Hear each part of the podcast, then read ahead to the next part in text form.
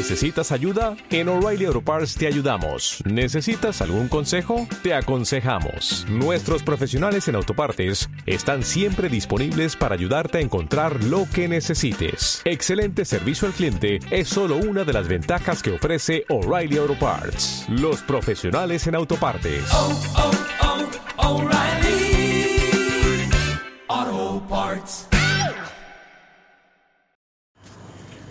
Muy buenas noches, querido hermano Vicente. Te saludo a ti, Lorenzo Ramírez, desde Asunción, Paraguay. Y también a toda la comunidad de adoración y liberación. Como te había prometido, hermano Vicente, quiero enviarte a ti para que hagas público la carta que yo había enviado al profesor Damián Galerón el año pasado, específicamente en fecha 6 de junio de 2020. El profesor gentilmente me contestó esa misma tarde, noche del día 6 de junio, y luego de mirar mis archivos, me di cuenta de que todo lo que me escribió el profesor se está cumpliendo. Exactamente. Más todavía teniendo en cuenta de que el, el, tenor de la carta se refería en aquel entonces a la preocupación de muchos sacerdotes de mi país que como en en, otros puntos, otras latitudes de la Tierra, están preocupados por la situación actual de nuestra Iglesia Católica. Al decir muchos me refiero a, a, a esa cantidad que forma parte del remanente fiel. Muchos de ellos no hablan por temor, muchos de ellos están expectantes con, con temor de de perder su estatus de sacerdotes, ya que para eso se prepararon desde jóvenes. Y bueno, este, no es fácil para ellos eh, eh, dejar de obedecer a la jerarquía.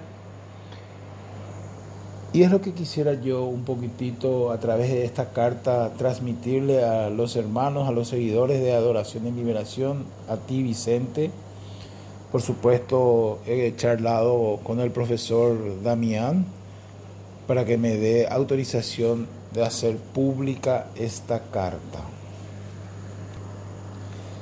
También eh, tengo una parroquia que fue mi, mi, parroquia de niño, de adolescente, juventud, del barrio de mi origen, donde viví desde que nací hasta los 18 años.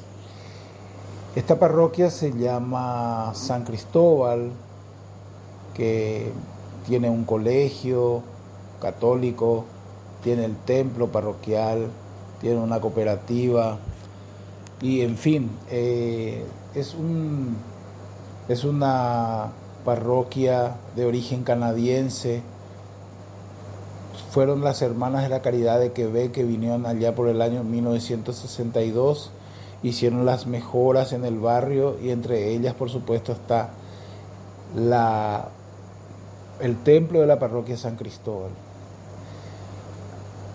¿A qué me refiero?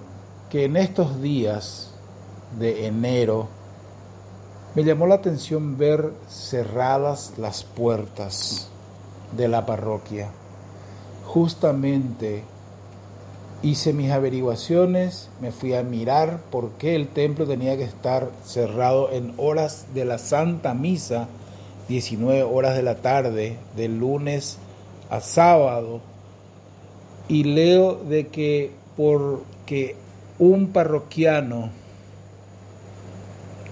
tuvo el famoso COVID-19, entonces por una manera de precaución, eso quedó cerrado, la parroquia quedó cerrada, el templo mejor dicho.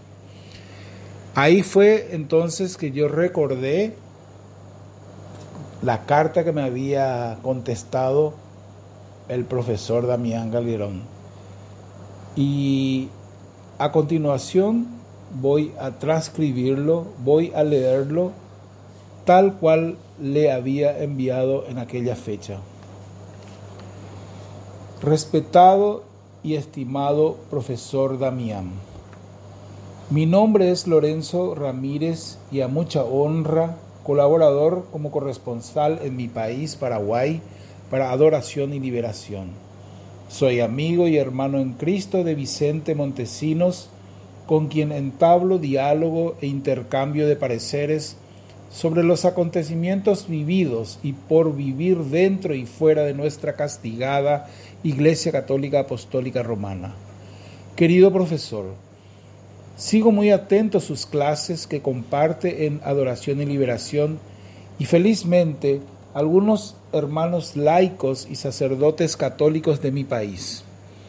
La consulta que quiero hacerle es justamente a pedido de un par de sacerdotes de una congregación que no está a favor de Francisco, pero que por prudencia y otras cosas no puedan hablar públicamente sobre la destrucción que realiza este herético y perverso hombre llamado Jorge Mario Bergoglio.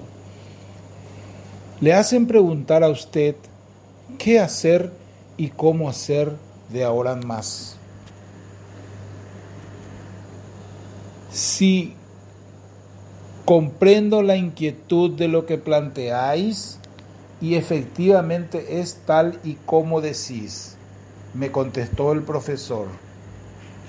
Sigo con mi carta. Ya que si siguen las directivas destructivas de la Conferencia Episcopal Paraguaya, estarán aceptando las apostasías que vienen del Vaticano. El profesor me contesta en esta parte. La Conferencia Episcopal Paraguaya está infiltrada por la masonería eclesiástica desde hace muchos años. Esta infiltración se completó con la llegada de Bergoglio al poder vaticano, lo cual se llevó a cabo a través de los jesuitas, quienes a su vez fueron infiltrados masivamente a partir del Concilio Vaticano II. Os he adjuntado un breve artículo mío en el encabezamiento, Camino hacia el abismo de los jesuitas. Conviene que lo leáis todos para saber en qué dirección ya está toda la iglesia, en cuanto que la iglesia actual está dirigida por los jesuitas, masones en su gran mayoría, y sin olvidar que entre ellos hay satanistas. Esto que digo no es ninguna broma sino que es real tal y como lo estáis leyendo. En el entorno de Francisco hay unos cuantos cardenales que practican satanismo. Sigo yo con mi carta.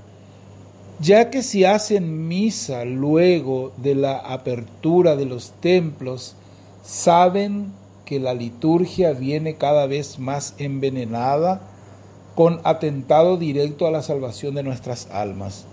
En esta parte corresponde el profesor Damián. Como sabéis, durante una de mis clases que impartí durante la cuarentena, advertí a todos que ciertamente abrirían las iglesias, pero que la apertura de los templos e iglesias vendrían acompañada de un cambio en la liturgia tal y como está sucediendo. Aprovecho este correo para adelantaros que el Vaticano ya tiene preparado la supresión del sacrificio perpetuo, eliminación de la Eucaristía tal y como está profetizado por Daniel en el capítulo 9, 27. Este golpe final a la Eucaristía probablemente sea a partir del año 2021. Antes veremos numerosos sacrilegios y profanaciones. Todos esos abusos litúrgicos es lo que probablemente lleve a cerrar de nuevo los templos para poner un poco de orden en el enorme lío de la liturgia que estamos viviendo y esto a su vez podría ser una justificación para eliminar lo que queda de la liturgia milenaria de la iglesia. Sigo yo esta parte con mi carta, ya que si siguen callados y no defienden la sana tradición católica, el magisterio bimilenario de la Iglesia Católica Apostólica Romana, también ellos abominarán y atentarán contra el santo evangelio de nuestro amado Señor Jesucristo. Me responde el profesor Damián Galerón. A partir de ahora, debéis comprender que la mayor parte del clero están ya en abierta apostasía.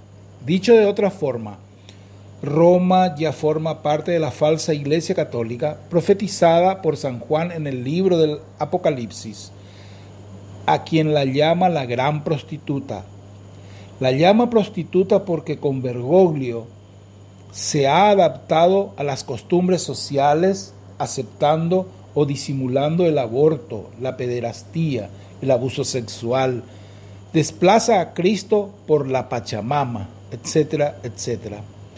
Conviene que sepáis que desde Roma, dentro de un cierto tiempo, quizá unos cuantos meses, a los que sois sacerdotes os llegará un documento que sea a través del ya sea a través del obispado o por otros medios, y ese documento lo tendréis que leer y firmar si estáis o no de acuerdo. En ese documento constará si estáis de acuerdo o no con los cambios establecidos en la liturgia y en el magisterio llevados a cabo por Francisco. Sigo yo con mi carta. En esta parte le escribo. Hay muchas, pero muchas dudas en estos sacerdotes sobre qué hacer y cómo hacer, pues están en una encrucijada muy difícil. Yo recuerdo tus palabras, profesor, cuando decías que si los sacerdotes hablaran, estos serían expulsados o echados como perros de sus parroquias. Entonces, le ruego me conteste como cristiano comprometido con Dios y su fiel iglesia, para que este pecador confeso transmita sus consejos a estos pastores que viven tristes y confundidos. Y el profesor Galerón me contesta, este documento del que os he hablado en líneas anteriores, que tendréis que leer y firmar, constará que si no aceptáis esos cambios, seréis expulsados de la iglesia sin contemplaciones, sin ninguna ayuda económica ni consideración personal, con la acusación de ser herejes y rebeldes a la autoridad de la iglesia y del Papa, del falso Papa Francisco. Debéis saber que existe una fuerte presión procedente de Roma hacia todas las diócesis del mundo para que todos sigan los cambios de la nueva liturgia y como sabéis la nueva liturgia está claramente desviada del canon establecido a través de la tradición apostólica. En cierta ocasión, al Santo Padre Benedicto XVI le preguntaron cuál podría ser la causa de la destrucción de la iglesia. La respuesta que dio se está cumpliendo en forma de profecía al responder lo siguiente, la causa de la ruina de la iglesia dependerá de cómo tratemos la liturgia. Sigo yo con mi carta y le escribo, Usted y yo podemos hablar de manera más libre, pero ellos no, refiriéndome a los sacerdotes. Le ruego, querido hermano, que en la medida de sus posibilidades nos regale una especie de cronograma a seguir. Si hacer misa en nuestras casas, ir a las catacumbas, quedarnos a orar en nuestros hogares, pedir el auxilio de la Santísima Virgen María desde donde nos encontramos, hacer cenáculos estilo top secret, congregarnos en un lugar abierto pero lejos de la masonería eclesiástica, cómo comprar y, o vender lo necesario para la subsistencia, juntar alimentos no perecederos en un depósito, etcétera, etcétera, etcétera. Y el profe Damián Galerón me contesta, mi opinión es clara en cuanto a lo que estamos viviendo. Los que sois sacerdotes debéis tener preparada una salida en caso de que la situación se convierta en insostenible, es decir, que tengáis un medio de vida que no sea la parroquia, ya que si os expulsan, y esto lo veo inevitable a partir de un momento dado, podáis sobrevivir económicamente. Los que tengáis familias que os puedan ayudar, no dudéis en hacerlo, potenciar esa unión con vuestras familias. Esto es lo que os digo. Esto que os digo es muy importante y también debéis tener un lugar donde huir que no sea la parroquia. Es decir, que en caso de que tengáis que huir, podáis alejaros con la mayor discreción que podáis, sin revelar ningún dato personal. Os recuerdo que la mayor persecución la vais a padecer muy posiblemente por parte de los propios parroquianos, ya que como sabéis la mayor parte de los fieles siguen a la falsa iglesia. A partir de ahora debéis ser muy discretos, seguir la liturgia del Novus Ordo con toda la naturalidad que podáis, pero ya sabéis que os van a obligar a poneros el tapabocas los guantes en la consagración, ni de broma, ya que eso es un sacrilegio. Para terminar mi carta le escribo al, profesor Damián Galerón. Felizmente mi país es mediterráneo, no tenemos costas sobre el mar y tampoco tenemos volcanes ni terremotos pero debemos estar precavidos y rogar a la divina providencia que nos asista en los angustiosos últimos días que viviremos en la gran tribulación. Profesor Damián Galerón, que Dios Todopoderoso lo bendiga y el manto azul de la Madre de Jesucristo, Señor y Salvador nuestro, lo protejan siempre.